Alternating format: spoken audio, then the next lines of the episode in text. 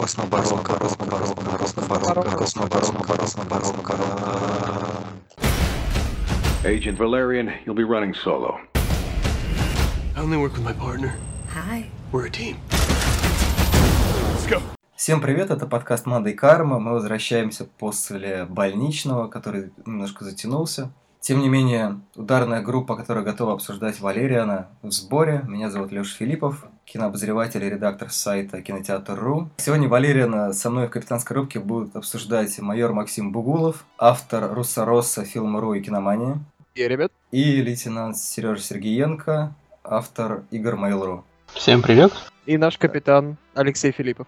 Еще раз, да. Так, ну что, мы пойдем с, от фильма, наверное, потом нырнем в сторону кинокомикса и, наверное, поговорим про Бессона и всех бессовестных эпигонов комикса Валериан и Лорелин. Давайте сразу проясним тогда маленький нюанс. Не Люк Бессон на старости лет сошел с ума и снял фильм, который похож на «Аватар», «Звездные войны», «Пятый элемент» и еще миллион разных вещей. А это Люк Бессон экранизирует знаменитый французский комикс «Валериан и Лорелин», из которого большинство идеи, которые сейчас кажутся вторичными в этом фильме, на самом деле в свое время были позаимствованными, э, позаимствованными этими прекрасными фильмами. То есть он каким, таким образом, как я это называю, возвращает французское культурное наследие обратно на родину, потому что это самый дорогой европейский фильм, снятый, собственно, на Франции на евро, а точнее почти 200 миллионов евро с бюджета этой картины. Вот, ну что, я так понимаю, что всем понравилось, как мы его начнем вдоль хвалить его будем или поперек. Вдоль, вот как ту штуку, которая срет перлами, а надо вдоль хвалить.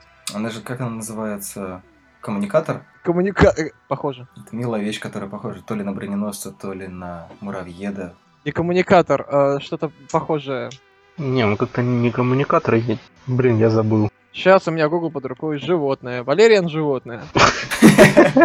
Тиг- А, ти- его зовут Тиграша. Пусть он будет Тиграша. Вот, он был таким в дубляже. А, точно, да. Давай про сюжет, Руби. Удачно, что мы выходим через две недели после проката, то есть можно спойлерить все на прополу, и чем мы обычно и занимаемся, если вдруг кто-то не в курсе.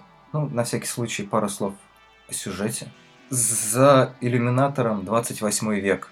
В общем, в какой-то момент в космосе начинает образовываться станция Альфа, а, родившаяся из соединения, по-моему, советского и американского спутника, а потом к ней начали всячески прирастать космические корабли других рас. И к 28 веку это огромная, похожая на планету, железная штуковина летает в космосе, на ней живет очень много разных всяких инопланетян и немножко людей, и они все умудряются жить в мире. Потому что они пожимают друг другу руки под Дэвида Боуи, тем самым обещая не нападать друг на друга, а существовать в мире и согласии. И, собственно, наши любимые герои Валериан и Лорелин. Валериан играет Дэйн Дехан, Лорелин играет Кара Делевинь. Такое ощущение, что я скороговорку говорю. Да. Ну так вот, эти замечательные люди, майор и лейтенант, должны охранять командора, который, как я понимаю, глава какого-то межгалактического ООН, потому что он принимает всякие важные решения, которые затрагивают не только судьбу Земли. И его ожидает некоторая встреча или пресс-конференция. Ну, соответственно, до этого им еще нужно выполнить задание забрать с пустынной планеты, планеты-рынка, важный артефакт, который называется как раз Тиграшей. Это странное существо, очень милое, которым, если ему дать, например, ключи от квартиры, то он начнет очень странно дрожать, и у него из всех щелей, буквально из всех щелей и из-под шерстки будет выпадать тысяча твоих ключей, и можно будет на этом разбогатеть. Что-то важное я упустил? То, что ты ничего кроме ключей придумать не смог для 21 века. А, Ну кто и- такие Валериан, собственно, и Лорелин? Космические спецслужбы А вот тут, кстати, на самом деле вопрос, потому что в фильме это ж так толком не раскрылось, в общем-то, и кто они такие, до конца не ясно. Но они выглядят как Джеймсы, ну вот по характеру миссии, они похожи на либо на Джеймса Бондов, либо на Итанов Хантов. Разведка и разведка боя. Я говорю, это спецслужба. Прикол в чем? А, В оригинальном комиксе Валериан и Лорелин это пространственно-временные агенты. Вот. И они, то есть, путешествуют и выполняют различные прям сложные миссии не только в удаленных частях галактики, но они еще и периодически отправляются в прошлое, настоящее и будущее. О, во как. Будет ли это затронуто в Валериане в последующих фильмах? Вообще вопрос хороший, потому что намеки на это есть. Я думаю, будет, потому что Бессон планирует снять еще как минимум второй и третий фильм, несмотря на то, что Валериан с треском проваливается в прокате. Ну и просто согласись, фильм и так довольно насыщенный, если там еще были путешествия во времени, то зритель, который с этим всем не знаком, сошел бы, сошел бы с ума просто. Нет, здесь они были бы явно излишни, да. Да, рядом со мной сидел мужик. Который сошел с ума? Да, да, собственно, это был мой приятель, он сидел рядом, и в определенный момент, как раз вот первая экшн-сцена, где в разных пространствах происходит действие, он меня спрашивает, а ты что-нибудь понимаешь? Мне кажется, это была достаточно простая сцена, что вы... Да, ну, я как бы не хочу позвонить похлебку на своего друга, но а, такой вопрос был. Напрашивается вопрос, э, действительно, не было ли слишком сложно, если бы он добавил еще путешествие во времени. Не просто их обсуждение, а именно визуализацию. Потому что, ну, сцена, она хоть и простая, но все равно мы не каждый день смотрим а, фильмы, где несколько персонажей одновременно находятся в двух пространствах, и в обоих пространствах у них есть некие сложности.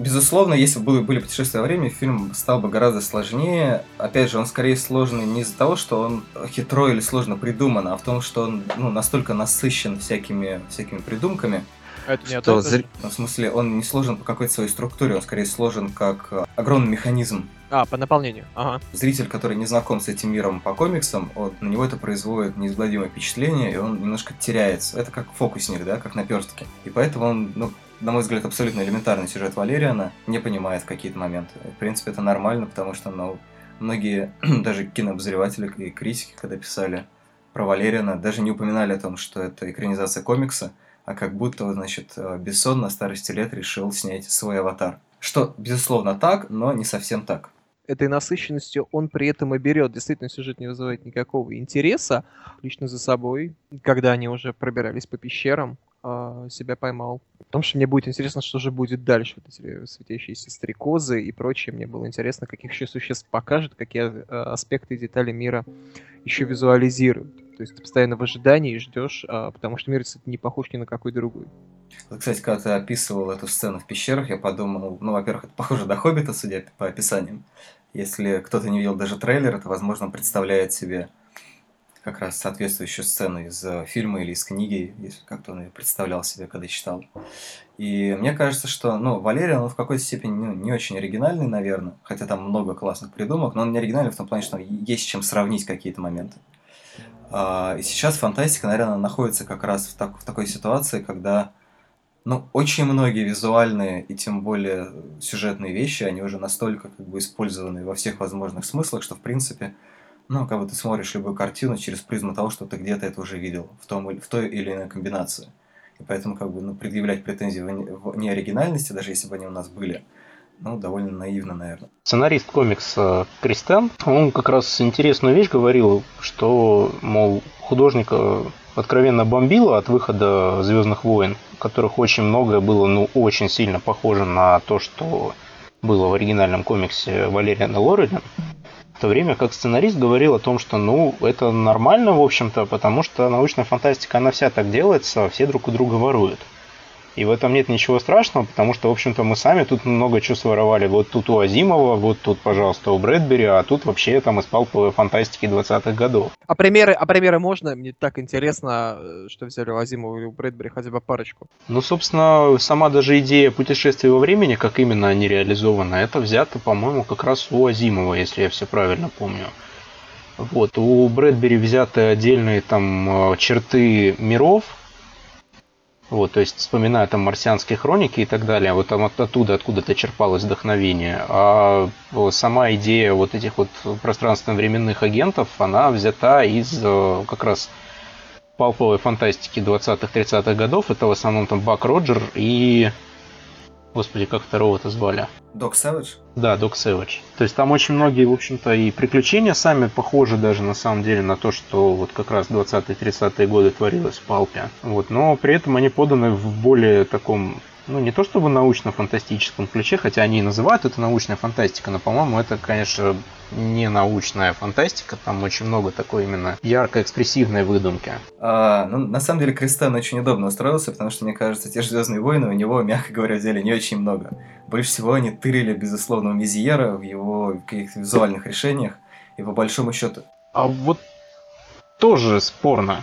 Э, Например, очень интересный момент, что в 70-х годах, я сейчас не вспомню точно название выпуска, но был выпуск, э, где делали армию клонов Валериана, для того, чтобы отправить их на войну. Ну, знаешь, Лукас довольно долго терпел, чтобы позаимствовать этот прием. Там уже, в общем-то, этот первый, второй, третий эпизод, они уже прямым текстом признавали, что вдохновлялись. Это вот именно о четвертом, пятом, шестом эпизоде идет речь, что, мол, нет, я даже не знаю, что это, и вообще я на французском не читаю, идите вон. Возможно, после этого прочитал, потому что вот я как раз говорю про оригинальную трилогию, там, по-моему, в большей степени влияние все-таки именно дизайнерское. А вот если брать этот сюжет с клонами, то, возможно, Джордж Лукас уже прочитал, там, я не знаю, позаимствовал для новой трилогии. Ну, мне тоже кажется, что-то подобное, скорее всего. Я, поскольку не фанат Звездных войн, больше всего Валерий не увидел массы эффекта. Начиная от космической станции, на которой живут разноцветные твари, в том числе и люди, и заканчивая костюмами. Вот костюмы, вот эти модные, которые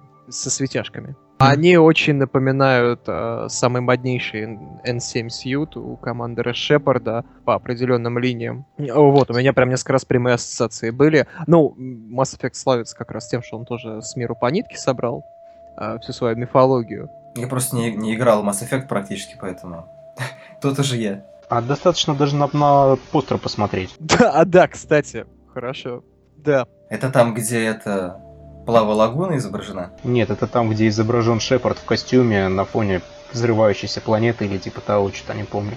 А, нет, я просто помню про обложку, где такая синяя женщина. А это тоже оттуда, скорее всего. Ну, я и говорю, просто, наверное, может быть, это не первая часть, но это очень похоже на певицу из пятого элемента.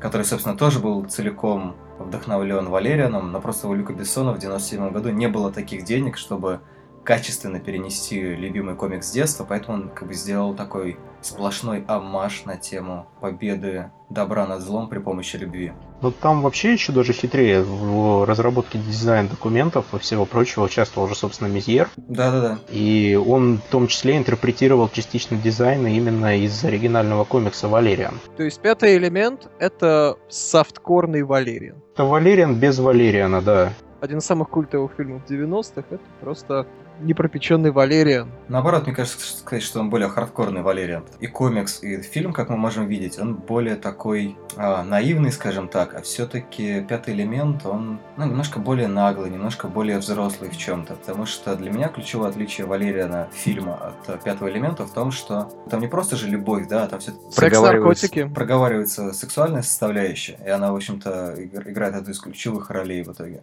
А Валериан, ну, он уже такой более ну, наивный, детский, опять же. Поэтому получается, что пятый элемент более хардкорный, просто, да, он не такой пышный и не такой изобретательный где-то, как э, Валериан, который в итоге был представлен сейчас. Ну, возможно, но опять же, с учетом того, что это именно прямая экранизация комиксов, в котором как раз эти темы не особо-то сильно затрагиваются, это, по-моему, очень логично. И мне этот момент очень сильно понравился, что от него веет каким-то... Целомудрием. Нет, нет, а какой-то эпохой, знаешь, когда а, ну, все были в курсе, но это не считалось нужным проговаривать.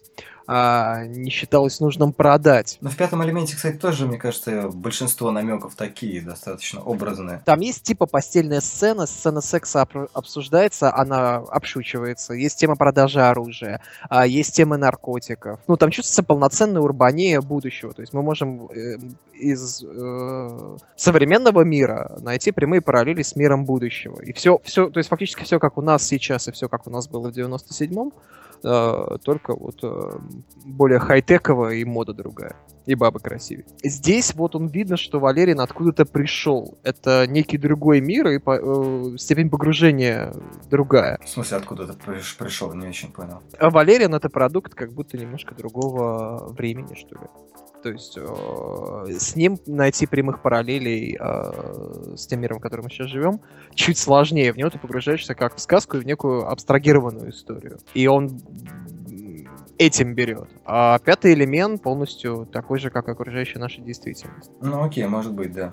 Нормальная научная фантастика должна нести социальный подтекст. Вот, и как раз в пятом элементе это все-таки, мне кажется, чувствуется больше, чем в Валериане. То есть Валериан фильм. Это именно в первую очередь какое-то просто такое задорное приключение, а в то время как в пятом элементе все-таки больше уже проговариваются более конкретно интересные вещи. Ну, даже главный месседж, что любовь — это пятый элемент, и это ответ. В Валериане нет такого глобального месседжа. Хотя, блин, ну нет. Нет, там есть очень большой диалог Делевинь, когда она как раз говорит о том, что забей на правила, потому что любовь важнее. Да, да, да, да. И спасение, опять-таки, целого мира от геноцида тоже есть такая тема.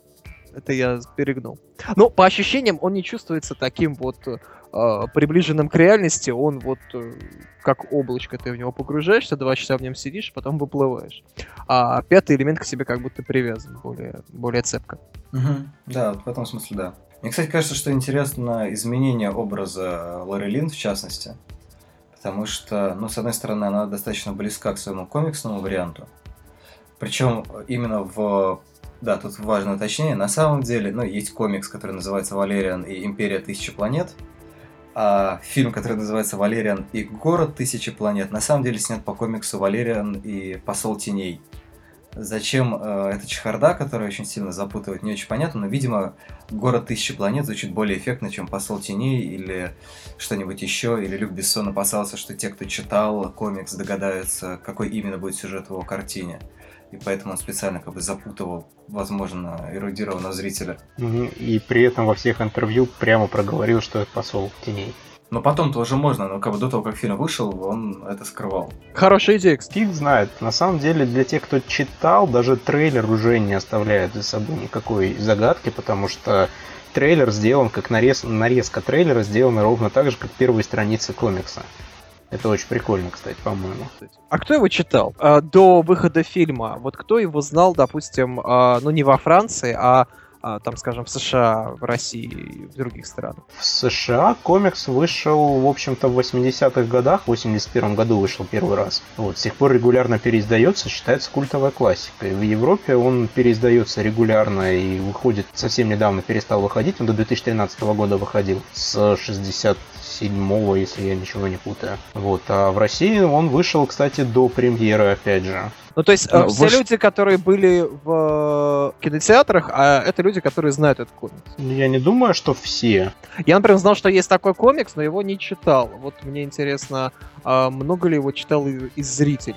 Ну смотри, возьми всех людей, которые посмотрели фильм, раздели их на количество поклонников комикса, а поклонников комикс, вернее, поклонников комиксов вообще, а поклонников комикса вообще еще раздели на количество людей, которые э, не пожалели и купили его, или, может быть, скачали до того, как появилось российское издание. И вот только это сложное математическое э, действие поможет, поможет ответить на твой вопрос. Блин, да, сложно, на самом деле, все от моего, от моей безграмотности, потому что всяких людей X я слышал, а про это слышал относительно очень, очень недавно. Ну вот, кстати, даже говоря о тех же самых там, я не знаю, там на Человека-паука, я тоже не думаю, что у нас, например, в стране многие идут те, кто читал комикс. Душе. Вот, большинство зрителей точно так же идет, ну, не то чтобы в полном неведении, все как бы уже сейчас знают, что такое Человек-паук, но я не думаю, что очень много кто при этом читал хотя бы один какой-то комик.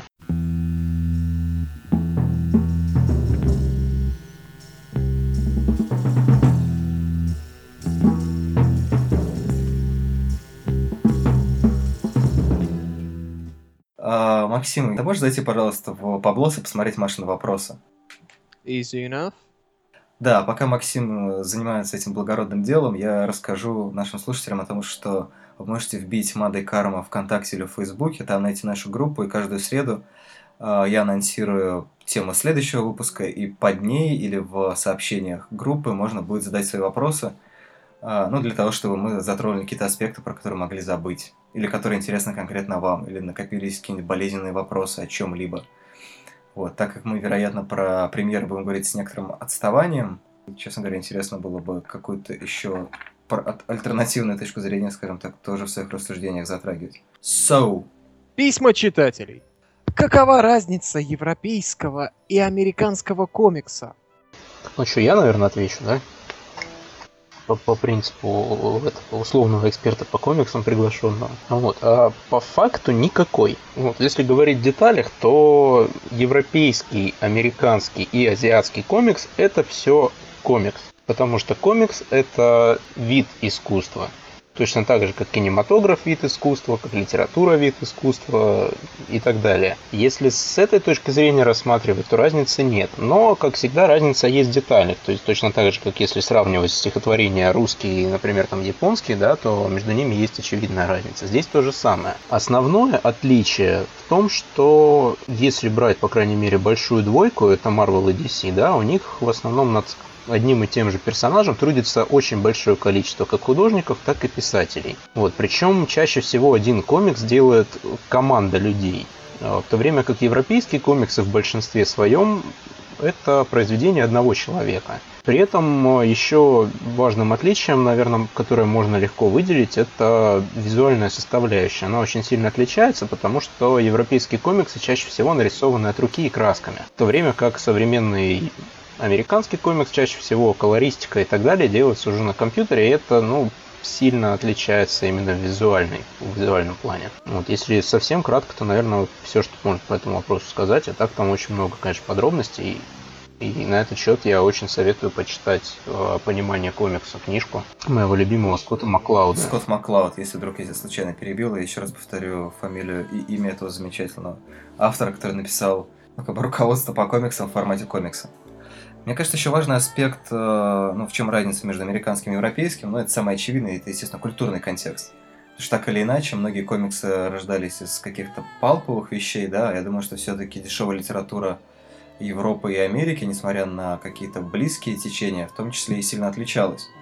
С другой стороны, э, на французский, в частности, на французский комиксы не могла не повлиять история живописи, которая, как мне кажется, возможно, тут я упускаю что-то важное, в меньшей степени влияла, допустим, на американскую визуальную культуру, она немножко по-другому развивалась. А, ну, кстати, опять же, тоже, да, вот сейчас ты хорошо это подчеркнул, в этом я чуть не подумал и не сказал. А, очень сильно различаются печатные процессы, различались, точнее, раньше очень сильно, поэтому ранние европейские комиксы чаще всего были черно-белые, в то время как американские комиксы достаточно быстро стали выходить в цвете. Вот. И еще очень интересный момент, что в европейских комиксах намного больше андерграундных чем американских, известно. Ну, то есть получивших прям совсем широкую популярность. В европейском комиксе то, что считается в Америке условным андерграундом, там зачастую являются ну, довольно распространенными какими-то вещами. То же самое в кино, на самом деле. То есть э, фильмы, которые считаются американским инди, в принципе, во Франции снимают э, довольно часто, они идут с большим успехом, и мне вот очень нравится пример, то, что фильм «Братьев Дарденов», они, конечно, бельгийские режиссеры, но неважно, все равно в Бельгии практически нету кинорынка, и они ну, зависят от европейских рынков, в том числе и французского. Фильм «Братьев Дарденов» был хитом проката. Ну, вещь, которую и в России, и, в России, и, в, и тем более в Америке представить просто невозможно. Да, а, ну, собственно, вопросов осталось всего два. Нас не так много пишущих слушателей. Этот мир жемчужных убер-людей, странные военные мундиры и филигранные золотые узоры на главном уборе Оуэна — это считается красивым? Или рисовка комиксов по каким-то другим критериям живет? Очень тяжело воспринимать визуально фильм с такими цветами, а кичевое космобарокко это назвать как-то не получается. Или нет? По-моему, кстати, кичевое космобарокко, шоко-барокко, э, очень крутое определение того, что вообще Да. происходит и в комиксе, и в фильме. Да, отличный, отличный вопрос. А, ну так что, это считается красивым или, или что? По-моему, там просто ну, основная идея была в том, чтобы сделать что-то относительно похожее на то, что уже есть на Земле, и при этом сделать его, во-первых, максимально вычурным, а во-вторых, максимально незнакомым. Но от мундиров, честно сказать, я тоже фоломорфировал, они э, действительно на редкость уродливые. Там при этом прикольно, если вспомнить вот ту же самую вот эту вот накладную хреновину, которая у главного военного землян командор. Вот, у него была просто такая вот накладная пластина, и на ней, если присмотреться, можно очень легко узнать известные сейчас награды. И, по-моему, это очень прикольно, но они при этом в таком диком нагромождении, что сходу даже не скажешь, что это известные награды. Отвечая на вопрос, красиво ли это, не, я не знаю, мне кажется, что в этом есть определенное интересное эстетическое решение. Это, безусловно, такое безумное нагромождение очень разных стилей, но это, то есть это, в принципе, как комикс, так и фильм, это, наверное, торжество эклектики. То есть, когда абсолютно разные идеи, которые... Ну, мне, опять же, кажется, тут еще разница восприятия комикса и фильма. В том плане, что в комиксе все-таки это немножко более органично выглядит. Насколько бы разными и несочетаемыми каза- казались бы эти стили, в комиксе это прям смотрится ну, вполне, вполне уживается. В фильме это просто увлекает и удивляет своими, своими виражами какими-то идейными. Но да, где-то, получается, есть свои пластины, где-то есть э, дурацкие мундиры и так далее. Но при этом, ну, почему нет? Что в этом такого ужасного?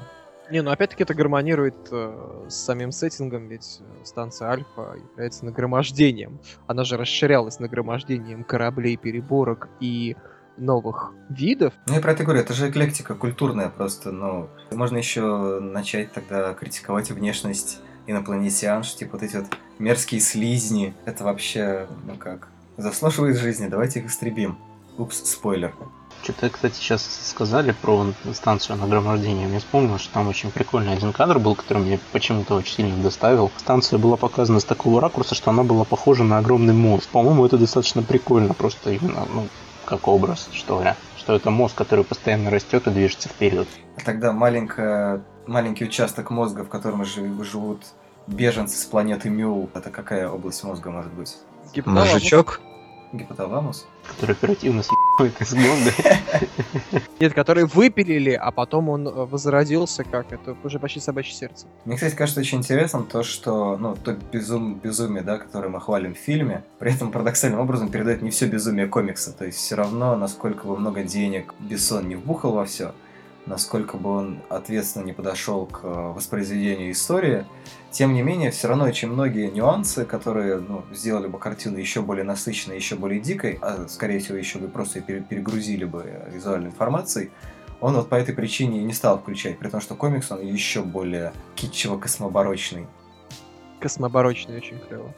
Но согласись, что главная все-таки сторона фильма «Валерий на гору тысячи планет» — это визуал. То есть исключ... фильм выглядит это так, как будто фильм создавался исключительно ради того, чтобы показать такие, какие красивые миры рисовали в 60-е во Франции. Слушайте, ну тут мы можем задаться прекрасным вопросом, а вот те вещи, которые вдохновляли нас в детстве, что мы в них больше всего ценили? Сюжет или все-таки те картины, которые рисовались в фантазии при этом? Ну, какие-то образы, ну, нет, блин, да, хорошо. Убил, лучше с примерами. Но мне просто кажется, что абсолютно любые иллюстрации к тому же Хоббиту, которого вы уже вспоминали чуть раньше, они, безусловно, проигрывают тому, тому пиршеству, которое ты представляешь себе в голове, когда читаешь эту книгу. Просто вопрос в том, что у Мизьера получилось сделать настолько насыщенный мир, что насколько бы фантазия ребенка с ним не пыталась соревноваться, все равно получается Валериан фильм, который при всей своей наивной э, яркости уступает ему по насыщенности. Это серьезный наброс на фантазию ребенка. Вообще, мне кажется, тут много реально от ребенка зависит. Да, если его запирают в шкафу, и он живет в мире домашнего насилия, он молчу, представляю. Это сейчас был выпад в сторону Гарри Поттера? Да. Ну, да, может быть, я немножко набросил, это требует специального исследования, сравнения творчества Мизьера с фантазией ребенка, кто кого. Следующий вопрос, последний из имеющихся, последний третий читатель. Почему главные герои выглядят как школьники? Пум-пум-пум. Потому что режиссер школьника изобразить ничего придумать не может. Вообще не знаю, для меня они как-то как школьники не выглядят. Но они выглядят очень-очень молодо и одеваются так, что доносят месседж о том, что они вот такие вот э, спецагенты это крутые, но э, молоденькие. Не, ну да, что в этом плохого? Ну, нет, не, не, вопрос стоит не в том, э, почему так плохо, а почему именно так сделано. Ты мог бы сказать, ну, что потому что комикс и фильм для... Комикс был для читателей младшего возраста. Ну, в комиксе вообще они очень, ну, они очень разительно отличаются внешне от того, что есть в фильме. Но они постарше в комиксе все-таки. Ну, они вообще другие. Они не просто постарше, они списаны с других людей и, и так далее. С кого, кстати, они списаны? Я не помню. Там, по-моему, кстати, не сказано прямо, с какого именно французского актера 60-х годов списан был Валериан. Вот. Но было сказано, что списан напрямую, и это какой-то очень-очень популярный актер. Там как-то так, по-моему, только упоминалось. Да, Лорелин списана то ли с жены чьей-то, то ли с девушкой. То ли с Бриджит Бардо. А бровища у нее такие же в комиксе? Нет, понимаешь, бровища Кары Делевинь есть только у Кары Делевинь, поэтому тут можно даже не сомневаться.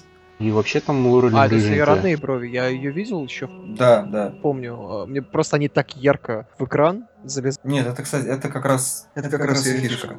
Респект, Кари. Не знаю, мне кажется, что это, ну, как бы реально очень ну, прикольный кастинг и выбрать э, Кару Делевинь, то есть, в общем-то, модель, которая пытается быть актрисой, ну, можно предъявлять, возможно, претензии к тому, что Бессон продолжает, как в лучшие годы, набирать актрис, ну, простите, все-таки по внешности. А, Это, на мой взгляд, единственное объяснение, почему он решил отдать Риане такую ключевую сцену, в которой она хорошо станцевала, безусловно, но по ее лицу, ну, из которого она ну, просто не смогла сотворить никакую эмоцию, видно, что она ну, просто антиактриса. Фак, а мне понравилось, чувствую себя вот последним а, лузером, потому что очень много до просмотра слышал про эту сцену, и везде слали сцена с Рианой, сцена с Рианой. Мне она как персонаж э, вполне себе зашла. Нет, сцена, персонаж, все хорошо. Проблема в том, что, ну, как бы на ее лице видно, что вот она, ну, боится просто пошевелить даже какой-то мышц, мимической мышцей. Не знаю, я... Блин, в дубляже вообще сложно сказать что-нибудь про игру. Э, Мне вот не показалось, что с ней что-то не так. Я даже порадовался за Риану, хотя не слушаю. её. И после этого начал. Ну, так вот, возвращаясь, кстати, к э, Каре Делевинь, просто интересно то, что вот она, значит, бывшая модель, которая, или, не знаю, может быть, еще действующая, которая в том числе завоевала честь и славу за счет естественности и, соответственно, ну, и как бы того, что она, там, не знаю, не ущипала все брови, чтобы быть похожей на других моделей. И в истории, где у нас есть 28 века станция, где создание разных рас, разных видов и, я думаю, разного политического, религиозного и прочего строя умудряется жить в мире, это как раз-таки очень удачный кастинг, чтобы проиллюстрировать эту идею э, возможности уживаться друг с другом и не оценивать как бы людей по каким-то внешним данным. В том числе в эту концепцию вписывается назначение Дэйна Дехана Лавеласа. То есть это большое испытание для зрителя, как бы а, не скатиться в какие-то клише в плане восприятия персонажей. Зритель справился, как считаешь? По сборам зрители э, в принципе не справились. Блин, мне кажется, что тут все-таки проблема в том, что насколько бы ну, мы не понимали контекст, да, как бы экранизация комикса, который оказался очень влиятельным. Люди просто пришли, посмотрели, что значит вот такой вот аватар, вот такой вот пятый элемент, или вот такие Звездные войны, но как бы просто уже в пятый раз. При этом любовная линия, в общем-то, там, она, она же существует по большому счету до кучи. Но мы не очень что-то знаем про этих персонажей.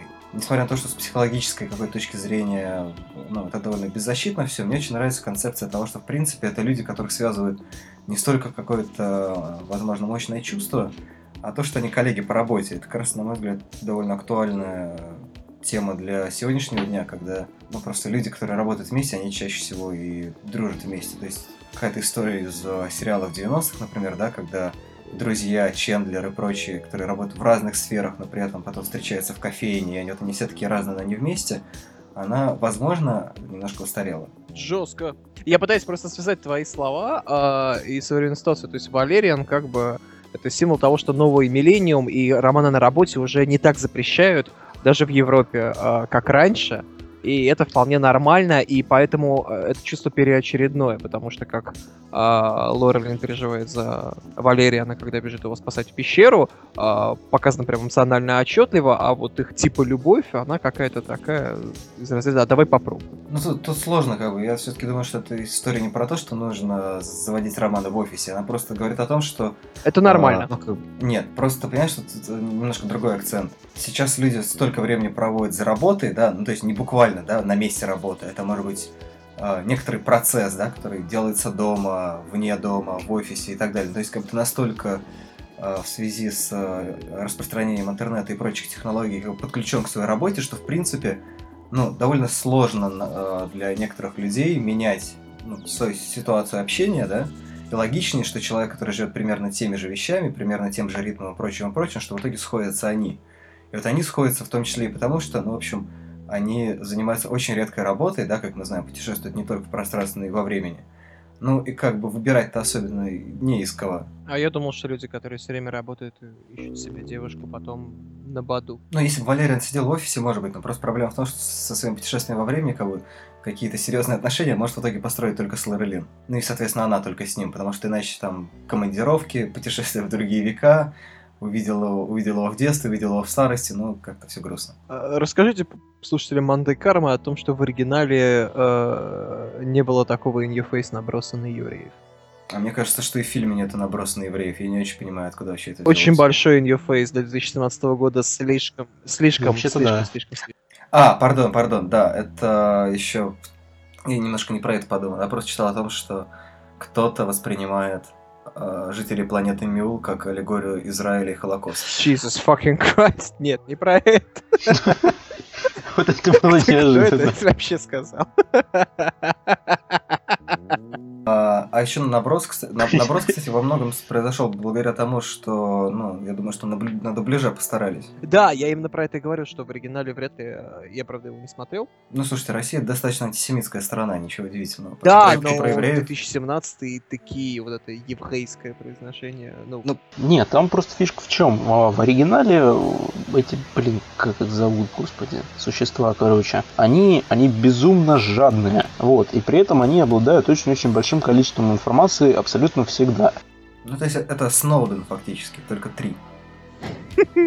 Нет, судя по переводу, это Изи, только три. Изи, Мойша и Авраам. ну да, да, дублировали их, э, дублировали их очень in your face. Я думаю, что у Бессона не было такой, такой идеи, потому что иначе это было бы очень странно. То есть он показывает такой идеальный мир, а, пропагандирует мир, потому что это прям такой... Да, а Да, в нем Да, евреи. а в нем- стереотипные евреи, да. А я думал, это на Спилберга наброс. Спилберг, Лукас и... Вуди Аллен. Идеально, идеально. Так, что-то что еще хотелось обсудить. Ты говорил вначале про Люка Бессона и его прочие творения. Можно поговорить о том, что Люк Бессон скатился в безобразнейшее говно до Валерия. Потому что была Люси, которую без слез смотреть нельзя.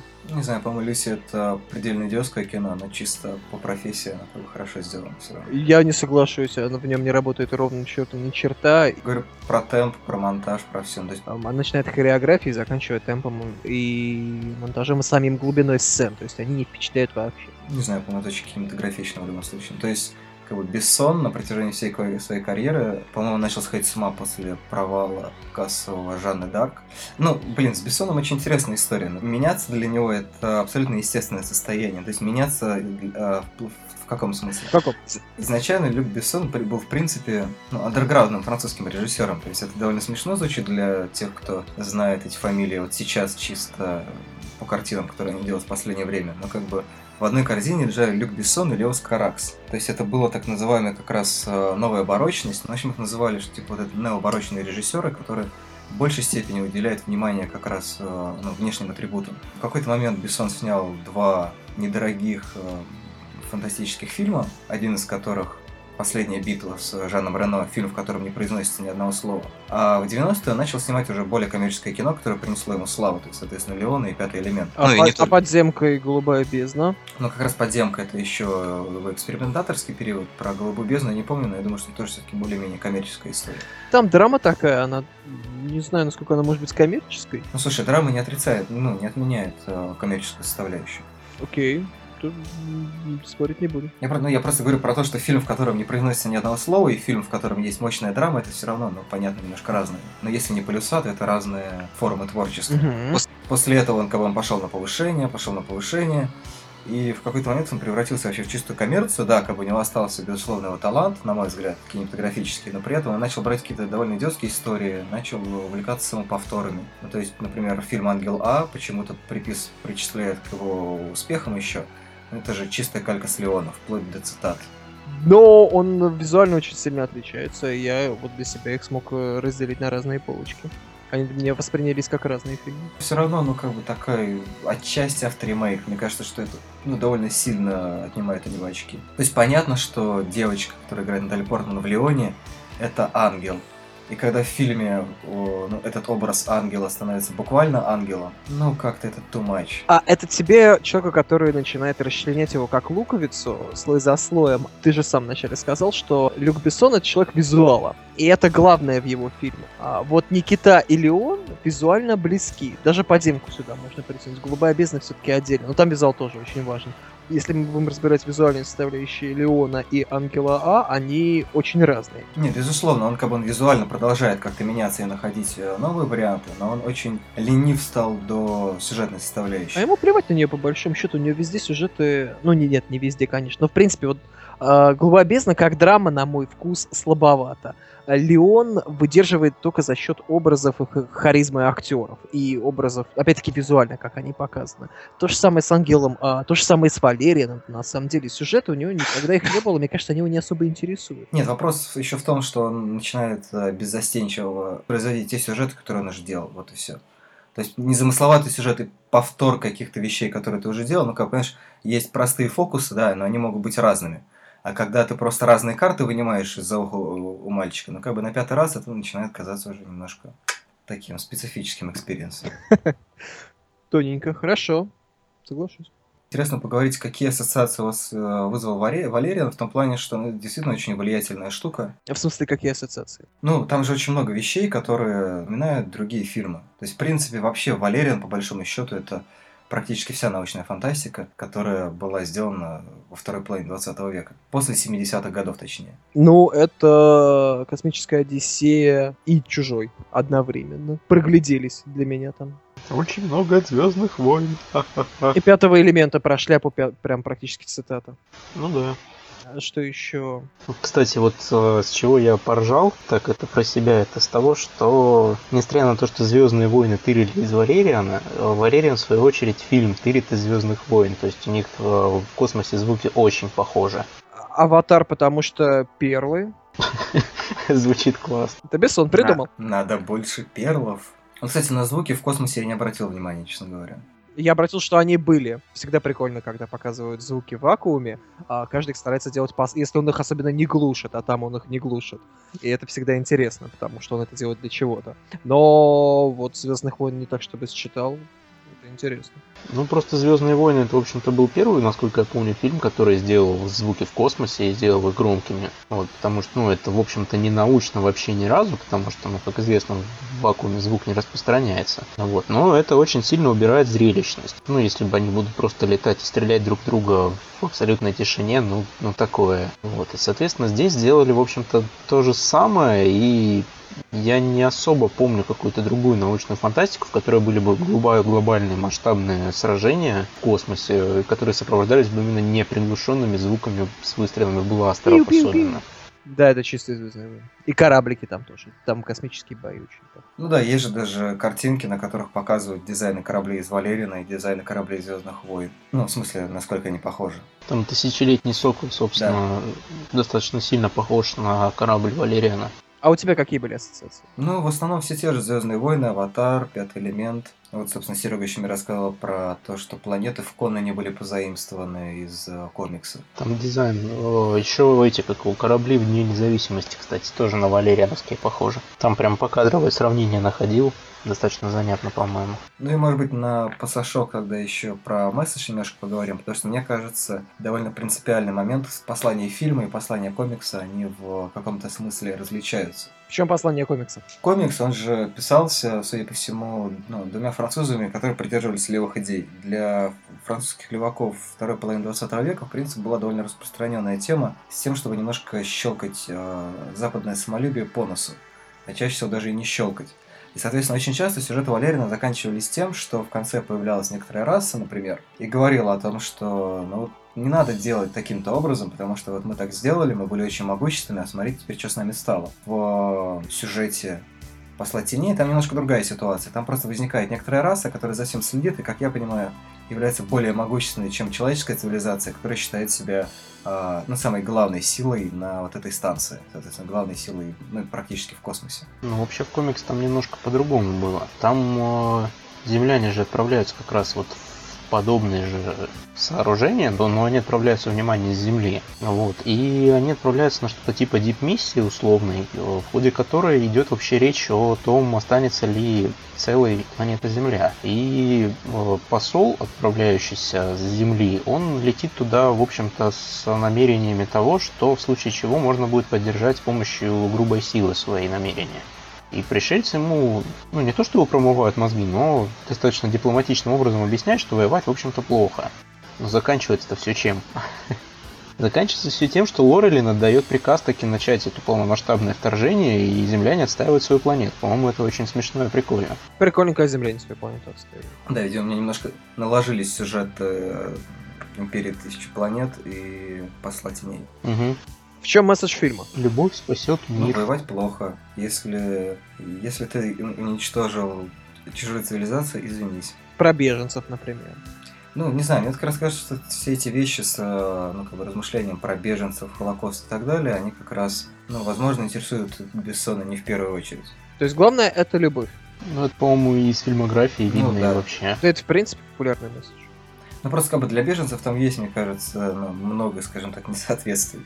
Там есть идея о том, что была некоторая процветающая раса, да, ну как в Аватаре, например, или как в Новом Свете Терренса Малика, например. То есть мне кажется, что более, подходящая аналогия для жителей планеты Мюл это скорее коренные населения какие-то. И, соответственно, ну как, в комиксах это тоже было, там же, ну, пон- понятно, что ну, если одна раса прилетает на другую, да, на новую для себя планету, то они начинают там ну, навязывать какие-то свои порядки, и, соответственно, это то, чем занималась Франция, да, в какой-то момент, когда она заработала определенное количество колоний.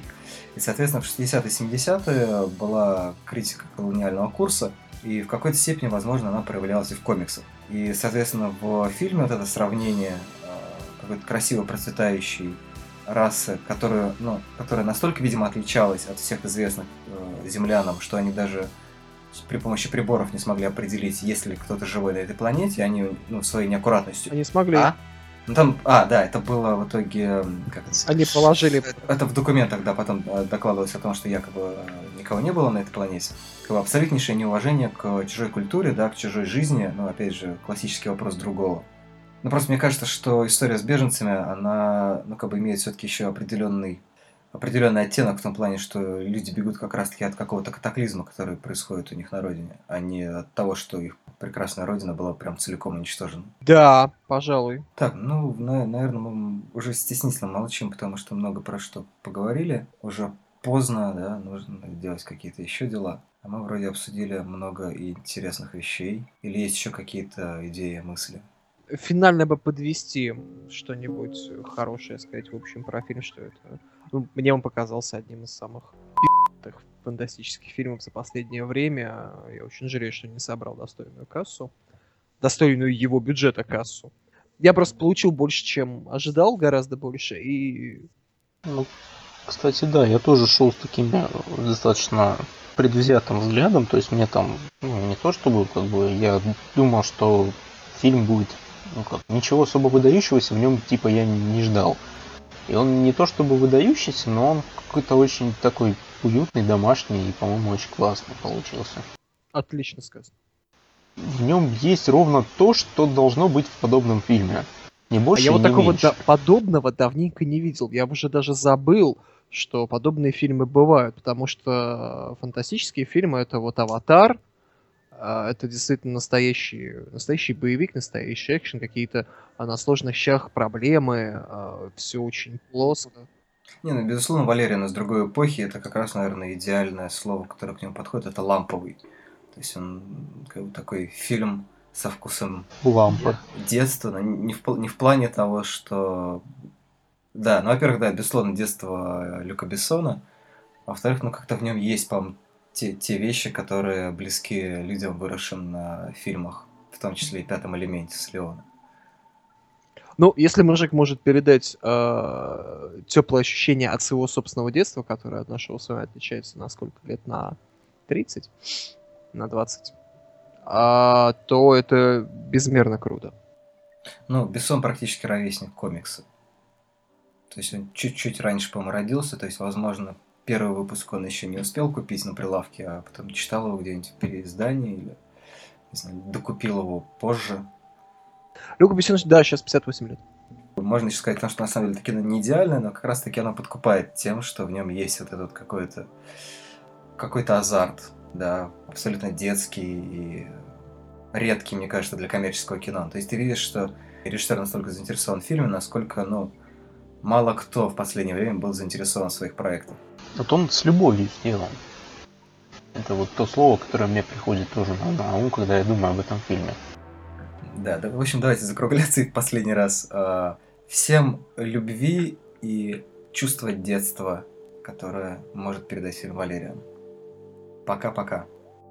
Не терять внутреннего ребенка. Ламповые вам жвачки и образов. Дети земли.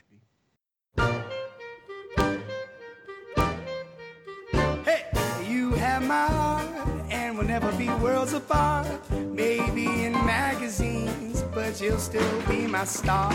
Baby, cause in the dark, you can't see my shiny car. And that's when you need me there. With you, I'll always share. Because when the sun shines, we shine together. You know I'll be here forever. Said I'll always be a friend. Took an oath and I'm sticking out to the end. Now that it's raining more than ever, still have each other. You can stand under my umbrella. You can stand under my umbrella.